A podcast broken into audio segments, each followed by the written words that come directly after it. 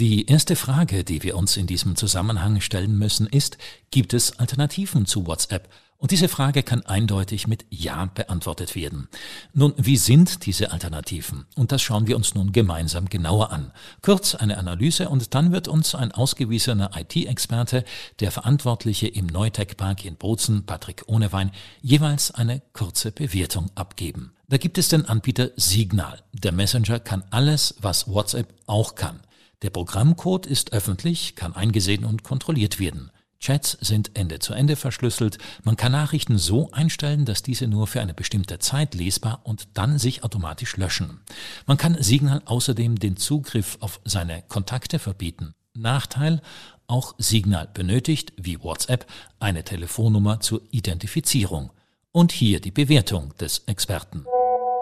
Signal bekommt von mir neun auf zehn Punkten, nicht nur bei der App, sondern auch der Server, mit dem die App kommuniziert, sind beide Open Source. Das heißt, Dritte können überprüfen, dass Signal wirklich nur das macht, was es auch verspricht. Es wird außerdem von äh, Datenschutzexperten empfohlen. Es verschlüsselt die Nachrichten und ist so ausgelegt, dass es einen starken Fokus auf Privacy setzt. Ein Nachteil von Signal Signal ist vielleicht, dass es keine öffentlichen Gruppen äh, unterstützt, wo sich nicht Bekannte einschreiben können. Und das schränkt Signal bei bestimmten Benutzungen ein.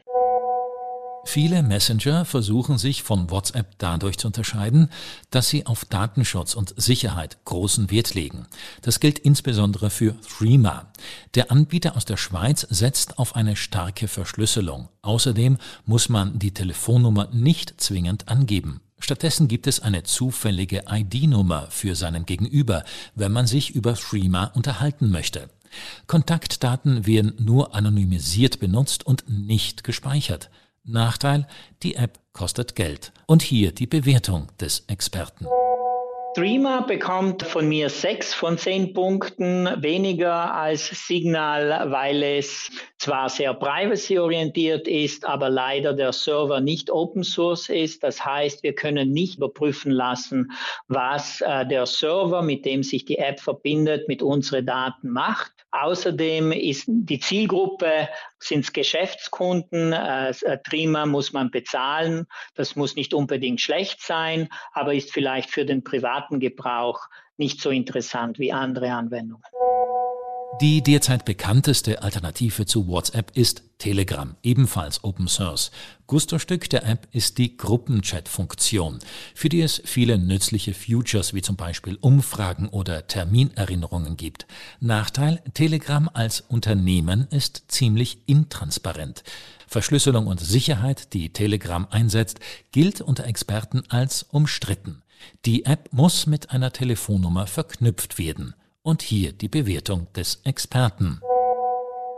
Telegram bekommt sieben auf zehn Punkten. Es ist auf dem Client Open Source. Leider der Server ist nicht Open Source, also nicht kontrollierbar. Äh, es unterstützt verschlüsselte Nachrichten, aber der Benutzer muss das selbst aktivieren.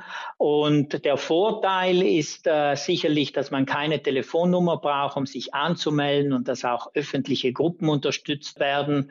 Es hat bestimmte Vorteile, aber ist nicht so äh, gut bei Privacy wie das Signal ist. Schon mal was von Wire gehört. Wire gibt es als mobile App für Smartphone, zudem aber auch im Browser am Rechner. Chats, Telefonate und Videocalls sind standardmäßig Ende zu Ende verschlüsselt. Auch Wire basiert auf einer Open Source Software. Nachteil, man kann Wire nicht nutzen, ohne Namen, Handynummer oder E-Mail-Adresse anzugeben. Und hier die Bewertung des Experten. Wire bekommt bei mir sieben auf zehn Punkte. Es ist Open Source, sowohl der Client wie auch der Server. Das ist sehr gut. Äh, man benötigt auch keine Telefonnummer, um sich anzumelden, ist auch sehr gut. Die App ist gemacht für eine Kommunikation in Teams innerhalb von Unternehmen, also mehrere Gruppen. Man muss sie bezahlen. Das heißt, es schränkt die Usergruppe auf ein äh, Geschäftspublikum ein. Es gibt sie noch, die gute alte SMS. Die hat durchaus Vorteile.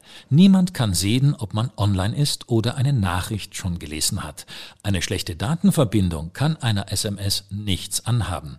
Vor allem aber kann fast jedes Handy SMS verschicken und empfangen, ohne sich umständlich auf einen Messenger zu einigen. Nachteil, SMS können teuer werden, vor allem dann, wenn man Fotos oder Videos verschicken möchte. Zudem gilt die SMS als leicht angreifbar und somit als eine eher unsichere Art der Kommunikation. Und hier die Bewertung des Experten. Die SMS bekommt bei mir nur ein Punkt auf zehn. Das ist, weil die SMS jeder hat. Das ist ein Vorteil. Ich kann jeden über SMS erreichen. Das ist gut. Aber SMS ist nicht verschlüsselt. Der Telefonprovider sehen alles, die können mitlesen, die sehen, wann ich die SMS schicke und auch den Inhalt. Sie ist auch kostenpflichtig, obwohl meistens in einem Flat-Paket enthalten. Aber grundsätzlich ist die SMS die ungünstigste Wahl.